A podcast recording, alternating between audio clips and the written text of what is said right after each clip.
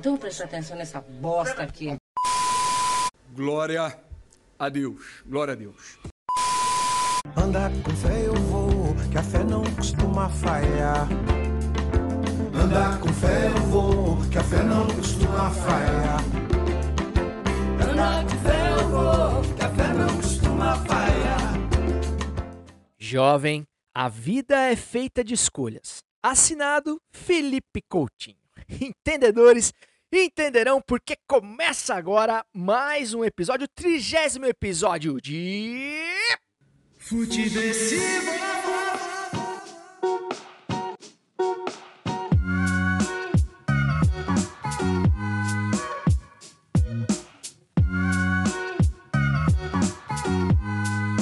Seja muito bem-vinda, seja muito bem-vindo. Eu sou César Cartoon e esse é o Futiversivo número 30, com muito orgulho, chegando ao trigésimo episódio, com toda a alegria, a resiliência e o orgulho pelo, por essa marca aí importante para o podcast e a sagacidade necessária e já tradicional para sobreviver à Brasileia dos novos tempos, um lugar que é considerado pouco seguro até mesmo por uma nuvem de gafanhotos que astutamente desviaram a rota do país, desse país não confiável que é o Brasil, e foram pro Uruguai, fizeram muito bem. E eu é, não sei porquê, mas eu acho que eu ainda vou seguir a rota desses gafanhotos. Falando aí do, do episódio 30, né? É, gostaria de agradecer a você, ouvinte do Futiversivo, que, que tá lá desde o comecinho me apoiando, meus amigos, as pessoas que, que viraram amigos aí depois do início do podcast, através do podcast, ou que chegaram aí no meio do caminho, que estão ouvindo pela primeira vez, saiba que o Futiversivo continua sendo um projeto independente, é, não mais solitário, porque tenho cada vez mais colaboradores, cada vez mais entusiastas do Futiversivo que chegaram aí para somar. A casa do Claudião, Campos, que eu agradeço demais também pela participação sempre é, pontual aí, todas as sextas-feiras, ele, como ele mesmo diz, na pedra, quinta-noite, pinga mais um episódio do Pitadinho especial pro Futiversivo. Grande Claudião, muito obrigado aí pela parceria. Léo Sui, meu parceiro de F4L, que também tem dado grandes contribuições para o Futiversivo. E todas as pessoas, professor Shang, é, Alex Lima, o craque Alex, Ricardo Queiroz, meus, meus colaboradores aí informais no grupo Dissidentes, onde a gente discute as pautas aí do Futiversivo. É, Mauro Goulart, enfim, todos os, os amigos que estão sempre acompanhando. Rica Franzo, enfim, todo mundo que já, de certa forma, já deu uma moral aqui pro Futiversivo e que venham mais 30, mais 60, enfim. Enquanto eu confesso a vocês que tem sexta-feira que é difícil, cara. Tem sexta-feira que eu não tô assim muito afim, tem um monte de coisa para fazer, tem os boletos para pagar, tem trabalho é, remunerado ali para entregar, mas eu é, ainda tenho resistido assim, pretendo resistir cada vez mais para toda sexta-feira tirar, o, colocar o futiversivo no papel, né? Escrever o roteiro. Às vezes, como o caso de hoje, por exemplo, sexta-feira ali de manhã eu tô com aquela página em branco, é um mar de branco na minha frente, eu não sei exatamente o que, que eu vou fazer, mas de uma forma ou de outra, toda vez que eu que pinga ali o episódio no Spotify, nos outros agregadores de podcast, eu fico muito feliz, muito satisfeito e eu tenho certeza que tem pessoas aí do outro lado também que curtem saber que tem um episódio novo para ouvir a gente vai estar tá sempre renovando essa troca de ideias e espero o Futiversivo já deu os seus frutos, que ele continue dando frutos e quem sabe um dia possa ser até um projeto autossustentável que traga algum retorno financeiro, enfim, eu eu espero que o ano do podcast de fato ainda chegue no Brasil e quando ele chegar eu estarei lá esperando ansiosamente, certo? É, esse episódio está sendo gravado em 26 de 6 de 2020, uma sexta-feira, como tradicional, apesar do, do dia de publicação do podcast ter mudado para sábado, às 9 da manhã, como vocês bem sabem, dia em que se completam 78 anos do eterno tropicalista Gilberto Gil. É, gostaria de dedicar esse episódio ao Gilberto Gil e seus 78 anos. Com certeza aí dos baianos ali, o meu preferido dos cantores, compositores, instrumentistas. Um cara que me inspira demais, que tem uma obra realmente que fala por ele. E é um cara que representa um Brasil do qual a gente tem muito orgulho, um Brasil que infelizmente tem ficado ali apagado, tem ficado no, no fundo da foto desse, desse new Brasil, dessa nova era, como eu gosto de falar, é, essa nova era com, com fonte Comic Sans e muito degradê e muito, muitas cores mal colocadas, logo, logos mal criados, slogans mal escritos enfim, tudo que a gente não gostaria de estar vendo tomar conta do, do Brasil, mas que infelizmente é, é, o que a gente tem de representatividade agora, mas que não apaga o verdadeiro Brasil, os verdadeiros Brasis que muito nos orgulha. E o Gilberto Gil é símbolo de um desses Brasis que a gente quer ver de volta. E inclusive Gilberto Gil, que foi é, um ministro da cultura aí, né, do governo Lula, um cara que que deixou um trabalho, ele deixou um legado à frente do Ministério da Cultura. Quem não lembra daquela, daquela cerimônia épica na ONU, com Kofi Annan tocando bongô, Gilberto Gil mandando ali um toda menina baiana. Putz, cara, que, que saudade. Mas o que temos agora é, é um grande episódio de malhação e onde a cultura do país está sendo decidida tomando um suco de açaí no Gigabyte com o nosso é, inacreditável Mário Frias. vamos ter que dormir com essa até não sei quando. Falando nisso, vamos é, falar do episódio de hoje, que além dessa homenagem ao Gilberto Gil, tem é, um pouquinho do Liverpool campeão da Premier League, depois de, de, de desde os anos 90, né, de, da temporada 89-90, que não vencia o inglesão, e o Liverpool realmente aí que vem, vem tomando conta, passando o carro mesmo no futebol europeu.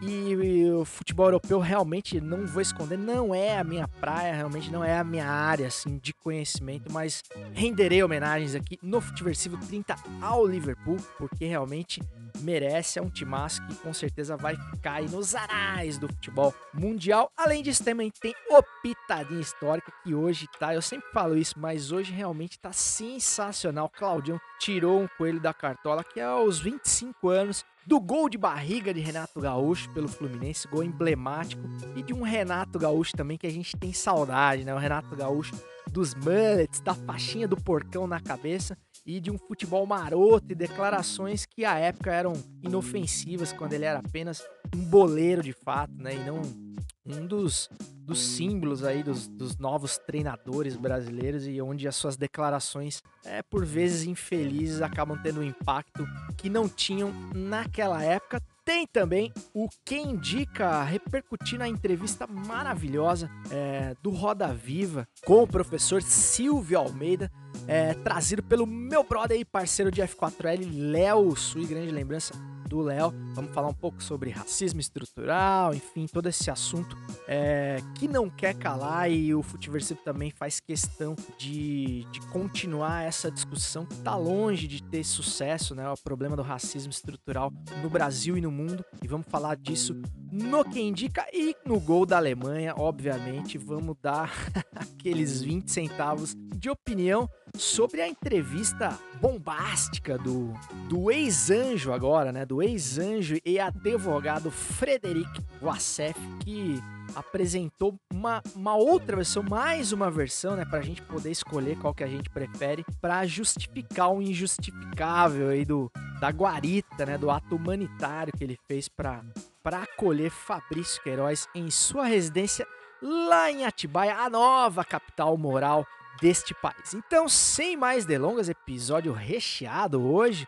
para fazer jus aí ao trigésimo episódio. Vamos aos assuntos que têm alguma relação aí direta, mais direta com o esporte bretão, que você sabe que é o esporte que mais cresce no Brasil depois do revezamento de versão do ACEF.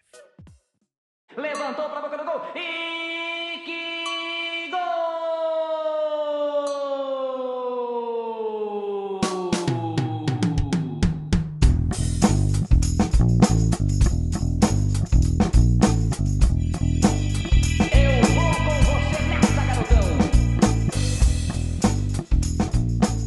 sempre, sempre com as bênçãos do mestre Osmar Santos, o maior de todos, eu não canso de dizer, a voz das diretas já, que vamos dar início aí aos assuntos, a falar da coisa que a gente mais gosta nessa vida depois de almoço grátis, que é o futebol. Falando aí do título do Liverpool, campeão da Premier League. É um, um, título aí que já era aguardado, né? Já era aí pavas contadas, mas que se concretizou essa semana, infelizmente, sem o Liverpool entrar em campo, né? Uma, o Liverpool acabou assistindo de camarote aí a vitória do Chelsea sobre o Manchester City, que acabou aí matematicamente dando o título ao Liverpool e, realmente não teve como manter o distanciamento social lá em Liverpool. A rapaziada foi pro furdunço, literalmente, lá em Liverpool. E grandes nomes aí como Mohamed Salah, ah, goleirão Alisson, Fabinho e Firmino, o sorriso mais branco do universo. É, fizeram a festa com todo o merecimento. O grande Klopp aí pagando de dançarino, um técnico que realmente é, tá na, cravou seu nome definitivamente como um dos maiores vencedores aí do mundo do futebol.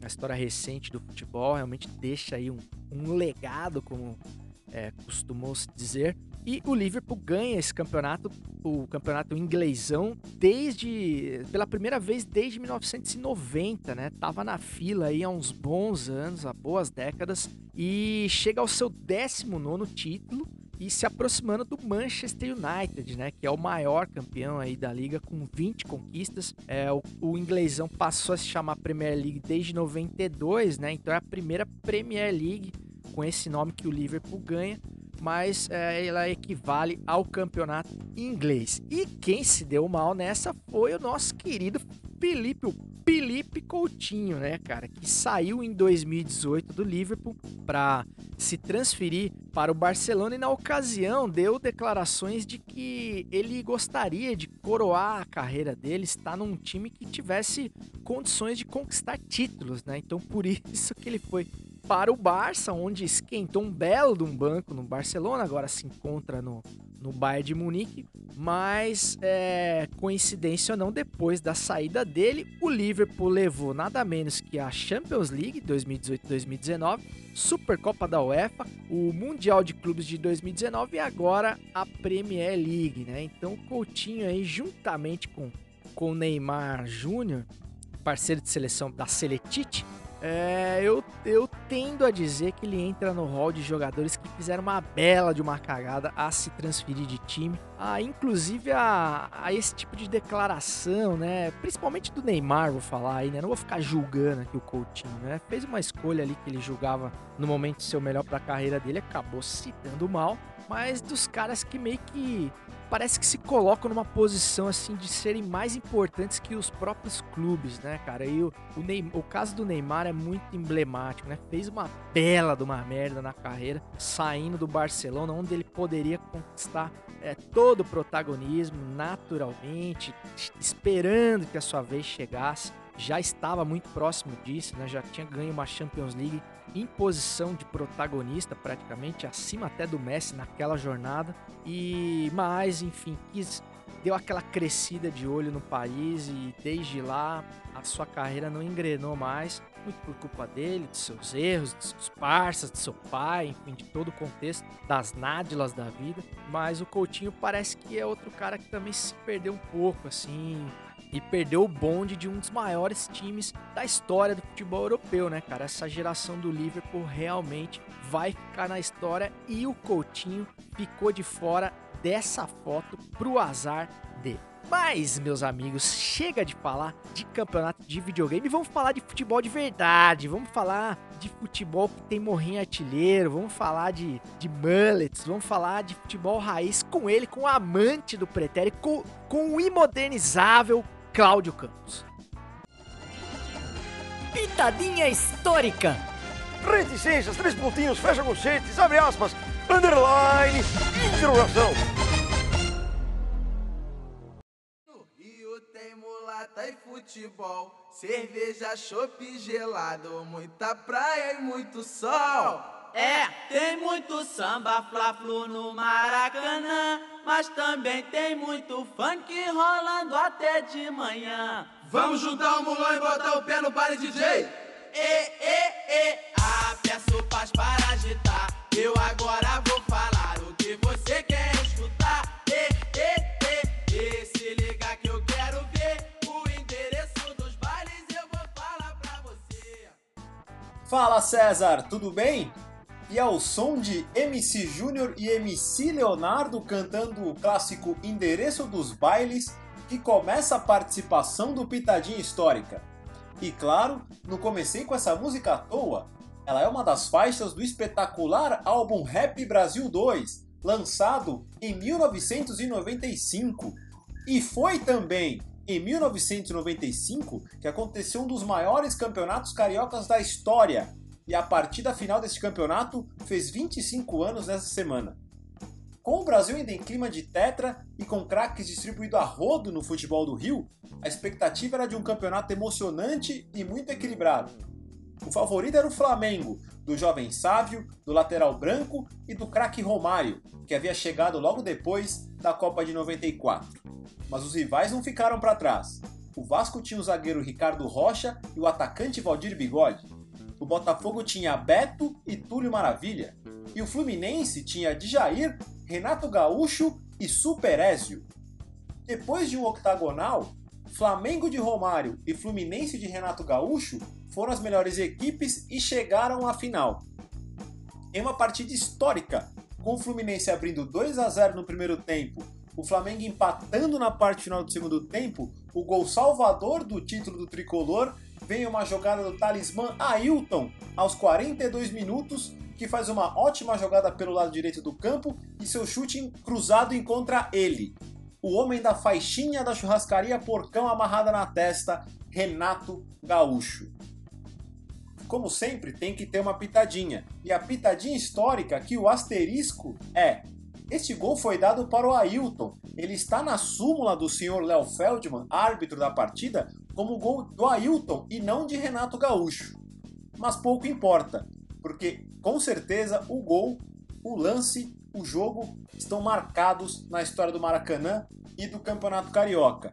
E eu não podia de forma alguma me despedir sem a narração dele, da voz do futebol carioca dos anos 90, Januário de Oliveira. Um abraço a todos e até semana que vem. A luta, 41 e 15. Bola na direita, Ailton, arma o cruzamento, fez a fita, ajeitou, outra fita mais, bateu. E o gol! Gol!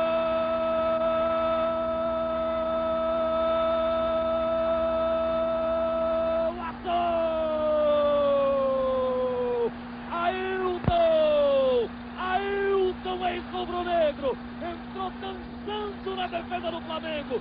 Um canhonaço de perna esquerda a 42 minutos do segundo tempo. Outra vez o Fluminense é cruel. Cruel Ailton Acari fez o terceiro porque sabe é disso que o povo gosta. Mano do céu, que lembrança maravilhosa trazida aí pelo Claudião Campos. Aliás, o Pitadinha cada vez melhor, mano. Hoje, além da pitadinha aí futebolística, trouxe esse funk aí maravilhoso dos anos 90. Aliás, dos funks, a minha época preferida com certeza são os anos 90. Eu acho que é o funk mais, mais criativo, mais, mais alegre, assim. Eu gosto, eu gosto demais, assim. Eu fico muito. Não tem como não se animar ouvindo esses funks aí do, dos anos 90, além da memória afetiva que, que insiste em não nos abandonar. Mas falando de bola, né, cara, um jogo emblemático realmente desse gol de barriga do Renato que não que não foi dado pro Renato, né? O gol acabou sendo anotado para o Ailton, também não me lembrava disso.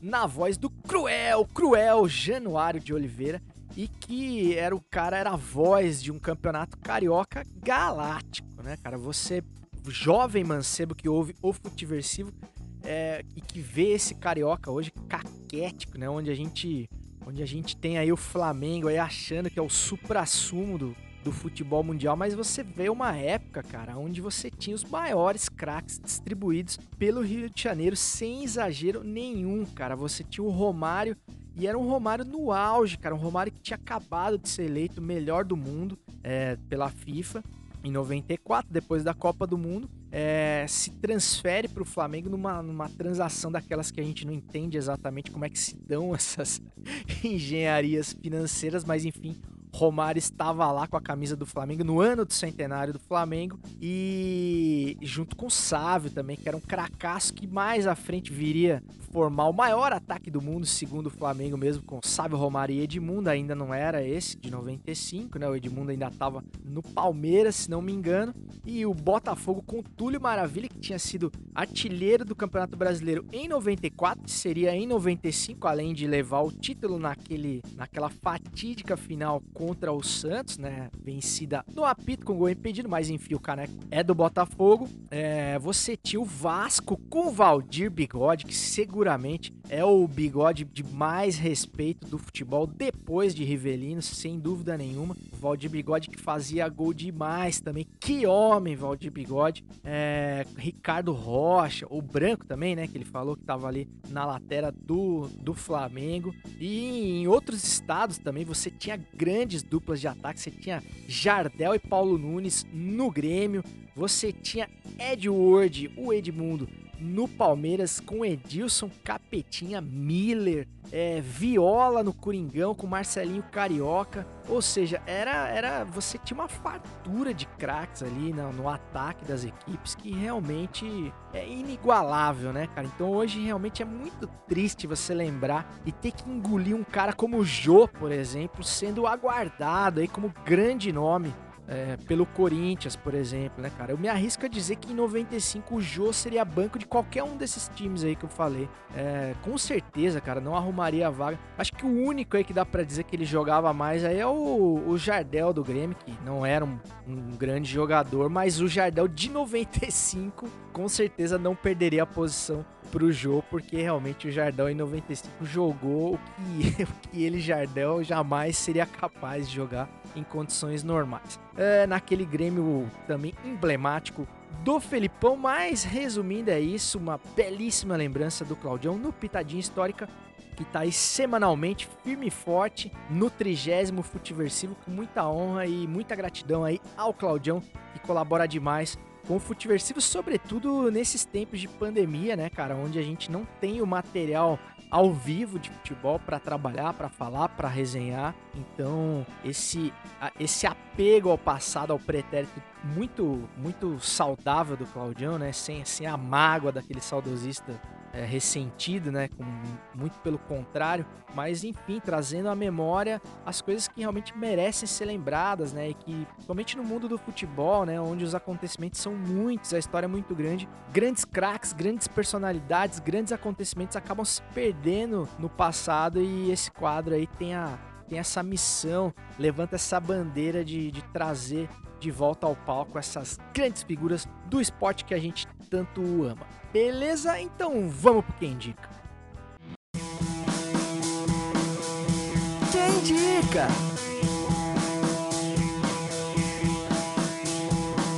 Salve meu mano César Cartoon. A indicação dessa semana é algo muito marcante com representatividade para toda a raça preta, todo mundo que está engajado nessa luta contra o racismo é a participação do jurista Silvio Almeida no Roda Viva da TV Cultura. E ali no debate ele abordou bastante sobre alguns temas como as cotas raciais, sobre a questão geográfica também, é, da onde os negros se encontram nas grandes metrópoles. E como estamos num podcast onde o futebol está até no nome, vale enfatizar algo muito importante que ele falou sobre a questão do racismo dentro do futebol. Não só o que acontece hoje, mas a parte histórica. Silvio de Almeida é filho do goleiro Barbosinha. Barbosinha que teve esse apelido por causa do goleiro Barbosa da Copa de 50. E você que nos ouve provavelmente já sabe que Barbosa foi marcado na sua vida pessoal, não só na profissional, por uma falha no final da Copa do Mundo contra o Uruguai, que há de convir que perto do 7 a 1 aquilo lá foi absolutamente nada.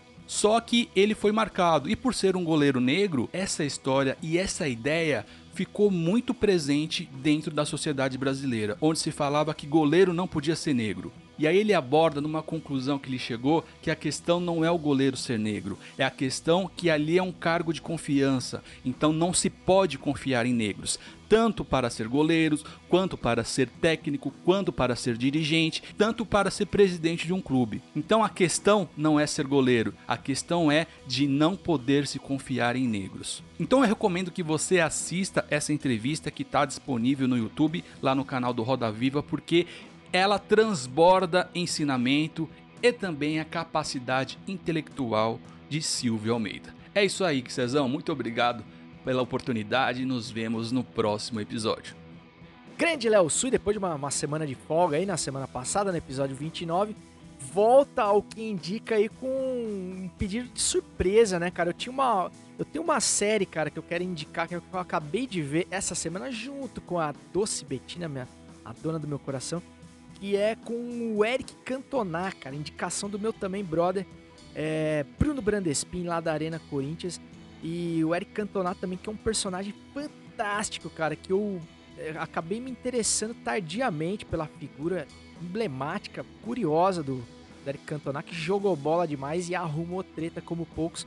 Mas eu vou deixar para outra semana, porque essa semana a gente teve uma uma entrevista muito emblemática, cara. Uma entrevista assim que realmente, como o próprio Léo disse no, no, no, seu Instagram, no arroba Leosui, é, pra gente colocar na moldura assim, da discussão do racismo estrutural no Brasil, que foi a entrevista no Roda Viva do professor do professor Silvio Almeida, né? Essa discussão sobre o racismo estrutural e que foi muito levantada aí novamente essa bola depois do assassinato de George Floyd pela polícia dos Estados Unidos, por um policial branco nos Estados Unidos e acabou, que acabou estourando realmente protestos, não só nos Estados Unidos, como no mundo inteiro, em Paris, enfim, na Europa, numa série de lugares. E aqui no Brasil também teve aí os seus, seus resquícios. É, o Brasil que sofre de um racismo estrutural talvez maior do que nos Estados Unidos, com onde a morte de negros pela polícia, por exemplo, é, é, é, quase que corriqueira, é semanal aqui nesse país, de crianças, de adultos, enfim, de, de bandido, de mocinho, de quem quer que seja. Então, essa entrevista foi uma, uma entrevista muito assertiva mesmo, através do Roda Viva, com uma bancada muito plural e, na sua maioria, composta por entrevistadores negros, que eu também achei que foi um grande acerto depois da mancada da Globo News, né? Que foi que teve aquela gafe ali de, de uma, uma discussão no painel da Globo News por, por apresentadores todos brancos, né? Depois ela corrigiu, fez uma segunda rodada só com apresentadores negros, mas depois de ter, ter a atenção chamada, né? Essa é a parte das redes sociais que realmente resolve as coisas, que ajuda né, a melhorar o debate, porque essas coisas passariam batido se a gente não tivesse a internet para reclamar. Então o Roda Viva não cometeu esse vacilo e fez uma, uma bancada ali muito legal. É, apesar da Vera Magalhães e suas, suas Vera Magalices, né? Mas enfim, foi uma grande entrevista. E o professor deu aula, literalmente, né? Como, como como manda a sua profissão e falou muito sobre essa questão do racismo estrutural e ele abordou de uma forma assim que é, ele trouxe o racismo é, estrutural não como um consolo, como um limitante, né? Como como algo que fizesse com que o, o, o, negro aceitasse que ah, o racismo é estrutural, então ele é por isso que, que as pessoas é, negras não, não, não terão é, maiores oportunidades, não conseguirão sucesso em determinados segmentos da sociedade, mas enfim, como um motivador, né? Entendendo que existe esse, esse obstáculo gigante do racismo estrutural, mas é, trazendo alternativas, formas de, de, de, luta e mais um motivo para que, para que a comunidade negra e enfim todo mundo que combate o racismo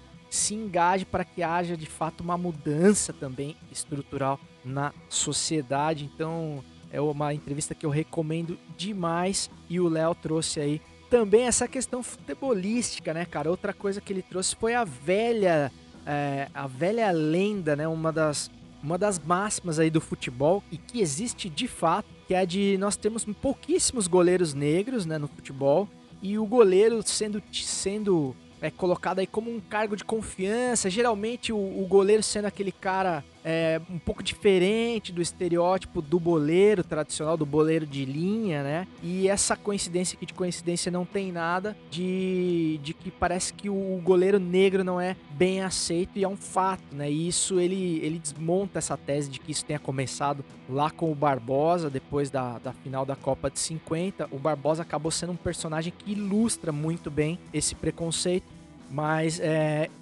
existem uma, uma, série, os goleiros que conseguiram ascender profissionalmente também tiveram muitas dificuldades, muito por conta de sua cor. E para trazer um exemplo mais contemporâneo, por exemplo, do que o do Barbosa, tem o, o exemplo do goleiro Aranha, por exemplo, que depois de ser vítima de um caso explícito de racismo lá no Sul, lá no Olímpico, a vítima acabou sendo punida com praticamente o, o, final da sua carreira, né? A carreira do, do Aranha nunca mais foi a mesma depois daquele episódio onde ele foi punido por, por denunciar um crime, né, cara? Um crime cometido ali pela massa de uma massa de torcedores é, do Grêmio naquela ocasião, né? Não falando, é claro, da torcida do Grêmio generalizando, mas daquelas pessoas que ali estavam e que reproduziram aqueles xingamentos é, irreproduzíveis, né, inaceitáveis. E ao denunciar isso, o Aranha teve a sua carreira muitíssimo prejudicada. Então é um cara que foi, punismo pelo, foi punido pelo racismo que sofreu. E a gente tem vários outros exemplos, por exemplo, o goleiro Jefferson do Botafogo, que é, muitos dizem que poder, que teria uma sorte diferente na seleção brasileira, porque foi um grande goleiro, viveu grande fase e talvez também tenha sido prejudicado pela questão é, da cor. Então a gente vê que realmente o racismo estrutural ele está em diversos segmentos da sociedade e o futebol, é, mesmo tendo a, a maioria dos atores negros, né? tá longe de estar de, de tá livre disso, muito pelo contrário. Outras posições é, de comando também você vê pouquíssimos negros, como treinadores negros, por exemplo, né? A gente volta àquela fala fantástica do, do Roger, é, enquanto técnico do Bahia também, que deu uma verdadeira aula sobre racismo, é, falando do, né, questionando os porquês da gente não ter os, os maiores especialistas no assunto no futebol, os caras de maior sucesso é, como jogadores é, na, nas posições de treinador, de dirigente, enfim, uma série de exemplos aí que ilustram e essa entrevista do professor Silvio Almeida realmente é imperdível e é uma grande lição é, para a gente aí nesse combate ao racismo, ao racismo e dessa discussão que não pode é, ser apagada porque a gente tem muita coisa para conquistar ainda. E como é bom, né, ver pessoas esclarecidas, intelectuais é, da raça negra, como o professor, falando de uma maneira tão clara, tão didática, tão lúcida sobre o assunto. É, diferente, né, daquele, daquele senhor, do inaceitável Sérgio Camargo, que continua, infelizmente, à frente da Fundação Palmares numa numa atitude de completo deboche do governo do Brasil para com a causa negra, né? Infelizmente, e infelizmente presta um grande desserviço à frente de uma fundação que é justamente o, o porquê dela existir é para trabalhar para para enaltecer a, a, memória de todas as pessoas que lutaram por essa causa, que foram perseguidas, que foram mortas, enfim, a, e que levam o nome do maior símbolo, talvez, que é Zumbi dos Palmares a Fundação Palmares que está em péssimas mãos nesse momento eu espero que essa realidade mude também. Ah, e só para terminar, ainda dentro do que indica, sobre o termo negro ou preto que eu já falei aqui em outros episódios, existe essa dúvida e até uma, uma, uma, divergência, uma divergência de opiniões sobre a, a melhor maneira né, de, de, de, se referir a uma pessoa negra, se, se a gente fala negro ou preto, é, qual que seria a maneira mais, é, mais adequada, mais respeitosa falar com as pessoas. E tem um canal muito legal que é o De Pretas, o De Pretas, canal muito legal do YouTube da, da Gabi Oliveira. E ela tem um vídeo muito curtinho que foi, acho que a, a explicação que mais me, me esclareceu sobre, sobre o uso da terminologia mais correta. E ela fala justamente que o que importa, muito mais do que o termo a ser usado, negro preto, é o tom, é o contexto é, a que a gente vai se referir às pessoas, né? E, e no tom, no jeito de falar, com certeza. Por isso que conversa de WhatsApp, conversa de texto, dá tanta treta, né? Porque a gente nunca sabe o tom que a pessoa está falando, o que ela está falando. Então, então existem diversas maneiras de você dizer a mesma coisa. Então, acho que isso explica a questão do negro ou do preto, né? é, você, é o, o jeito que você fala, o adjetivo que vem a seguir ou, ou antes, é que vai dizer se ela tá, se ele está sendo dito de uma maneira respeitosa ou não. E dando segmento aqui no nosso podcast no Futiversivo de número 30, lembro e peço mais uma vez para você através ali do arroba César Cartoon ou do futiversivo arroba gmail, que é o e-mail do programa, que entre em contato com esse programa e que se tiver aqui até agora, meus amigos, é porque você deve ter achado alguma coisa de útil aí nesse episódio, nesse podcast. Então peço para que passe a palavra, compartilhe a palavra do Futiversivo para que o ouvinte do Futiversivo se multiplique, para que a gente tenha cada vez mais pessoas é, dando motivo para esse podcast continuar tendo um porquê de ser. Beleza? Gol da Alemanha!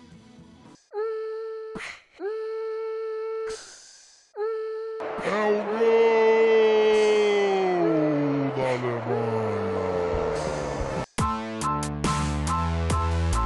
Vacef muda a versão e agora diz que escondeu Queiroz porque o ex-assessor de Flávio Bolsonaro estaria jurado de morte.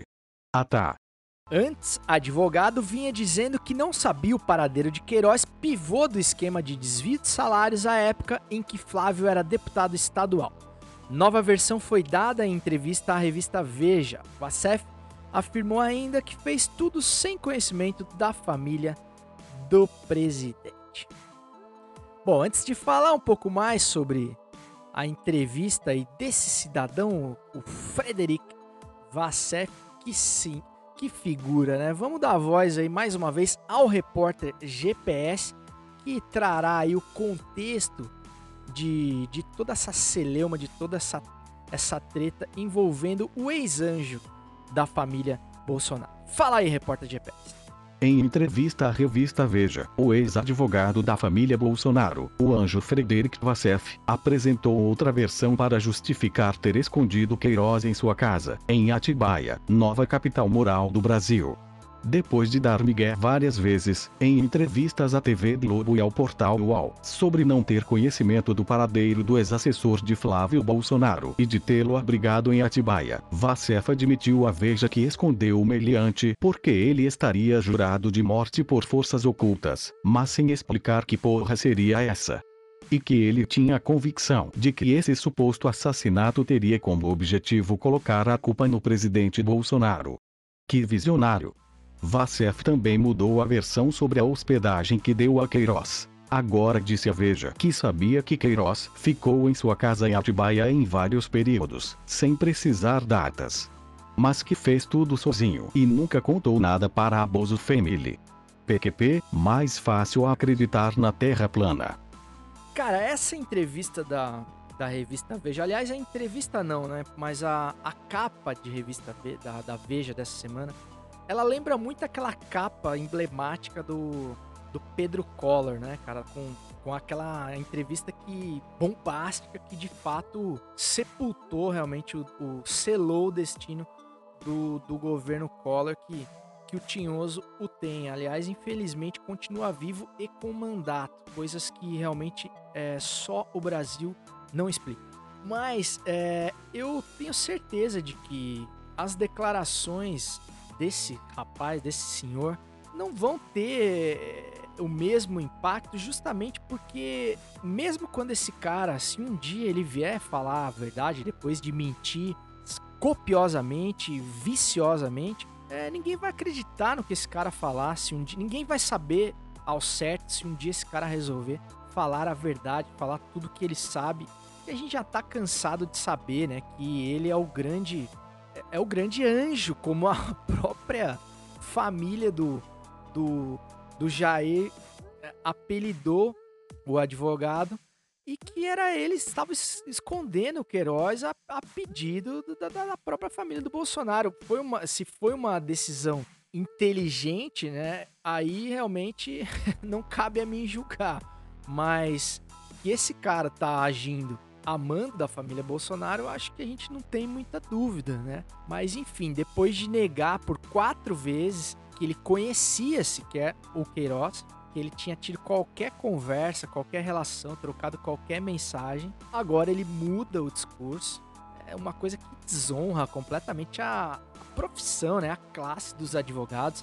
a OAB também, que eu não vi nenhum pronunciamento a respeito disso. É algo completamente vergonhoso, vexatório, né, cara? Que a gente coloca com- completamente em descrédito essa, essa profissão tão importante na figura de um cara que mente descaradamente, um- uma mentira espalhafatosa, sem qualquer métodos confusos, enfim, também que advogadinho que foi arrumar a família Bolsonaro, né, cara? É impressionante o tipo de figura que essa família Cabozo Family consegue trazer à luz, trazer ao palco é, da cena política brasileira, né, cara? É um pior que o outro, é impressionante a capacidade de aglutinar imbecis que esse que a nova era tem a capacidade, né? Mas o fato é que agora, depois de ser pressionado, eu achei muito assertiva a, a, a estratégia da revista Veja, que ao invés de confrontar, como fizeram os outros repórteres, acertadamente também, para tentar tirar a, a verdade do,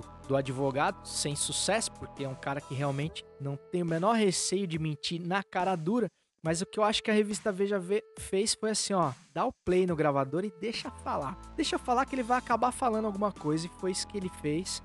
Acabou ali se contradizendo dentro das suas várias versões, todas mentirosas, e acabou dizendo, admitindo que ele tinha escondido sim o Queiroz em sua casa, até porque realmente fica muito difícil negar depois que o cara tá um ano dentro da sua casa, lá em Atibaia Nova, capital moral do Brasil mas é, ele diz que fez isso por proteção, né? A um cara que ele dizia há pouquíssimo tempo atrás que ele não conhecia, né? Por, com medo dele ser assassinado e de que a culpa seria colocada no Messias, né? Então, para evitar realmente que o Jair sofresse qualquer acusação, como ele é, também trouxe à luz novamente o caso da Marielle Franco, o que dá a entender também que esse cara sabe muita coisa sobre o assassinato da Marielle, algo também que ele vai acabar soltando uma hora ou outra, que ele teria feito isso sem conhecimento do Bolsonaro e de sua família. E a gente tem que ouvir esse tipo de versão e me parece, né, cara, que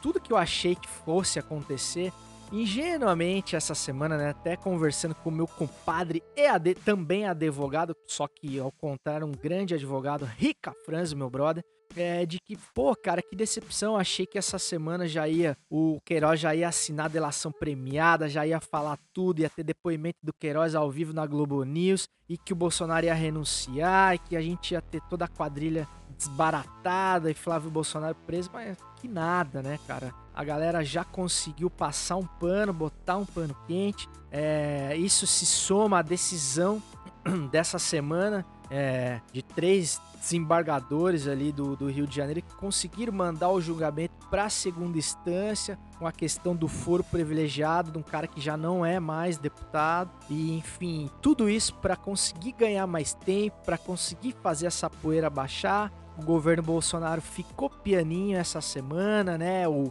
o fantástico mundo de Carluxo, que já tinha deixado de existir, prevendo já talvez o que aconteceria, mas não teria material para trabalhar essa semana, posto que o Carluxo anda muito, muito discreto nas redes sociais, porque será? Bolsonaro não dando as caras no cercadinho, ou seja, os caras estão estão dando aquela segurada na onda e a poeira tá baixando, mas eles conseguiram mais uma vez ganhar mais tempo. Soma-se a isso o ex-ministro da Educação, que deveria estar preso nesse momento, conseguiu fugir do país com a ajuda do governo, com, com uma maracutaia feita pelo, pelo Itamaraty para retardar a publicação da demissão do Weintraub no Diário Oficial, para dar tempo com que ele chegasse legalmente nos Estados Unidos ainda, com a condição de ministro de Estado, mesmo depois de já ter sido demitido. E a manchete para completar da Folha de São Paulo de hoje, que mostra que a popularidade de Bolsonaro segue estável mesmo após a prisão do Queiroz. Então, mano, depois disso, realmente a gente consegue, né, entender minimamente por que que todos esses pedidos de impeachment seguem se acumulando na mesa do Rodrigo Maia, que ninguém toma uma atitude mais drástica de abertura, pelo menos, desse bendito desse processo, por mais que se acumulem, né? Que se você pegar o Código Penal e abrir em qualquer página, você consegue achar lá um crime cometido pelo Bolsonaro, seja de responsabilidade, seja de, de interferência na Polícia Federal, em, outros, em desrespeito a, a, a outros poderes, a exercício ilegal da medicina, a crime de racismo, de homofobia, do que quer que você seja, do crime que você quiser escolher que já foi cometido por essa família mas a gente vê que o Brasil realmente não. O que leva um presidente a cair não é a questão criminal, não é o fato dele cometer um crime que não condiz com a sua posição, e sim todo um cenário político que, por mais incrível que pareça, ainda não está construído. Então só me resta, meus amigos, é, desejar a você um belíssimo final de semana, inaugurar, declarar inaugurado mais um final de semana, desejando que você não tenha que jamais ser um exilado político com o apoio do governo. Até semana que vem, muito obrigado você que apoia o Futiversivo, que ouve o Futiversivo por 30 vezes, que venham mais 30, mais 60 episódios, se assim o universo conspirar, tamo junto e segue o jogo!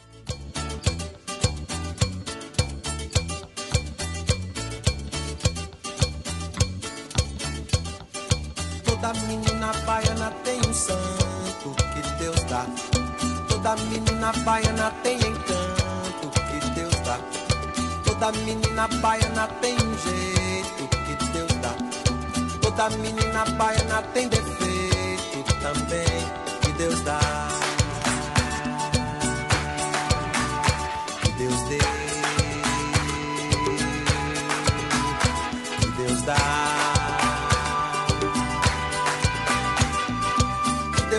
Entendeu de dar a primazia. O bem pro mal, primeira mão na Bahia. Primeira missa, primeiro índio abatido também. Deus deu. Deus entendeu de dar toda a magia. O bem pro mal, primeiro chão na Bahia. Primeiro carnaval, primeiro pelourinho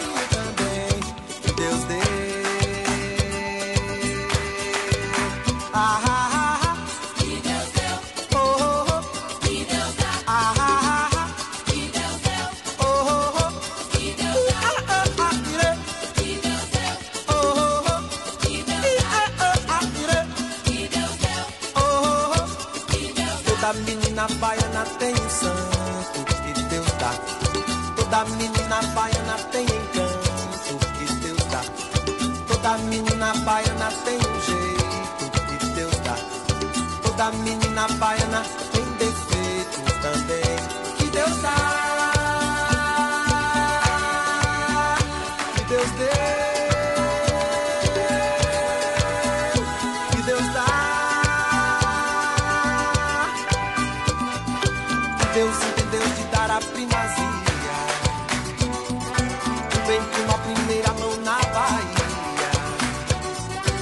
Primeira missa, primeiro índio abatido também.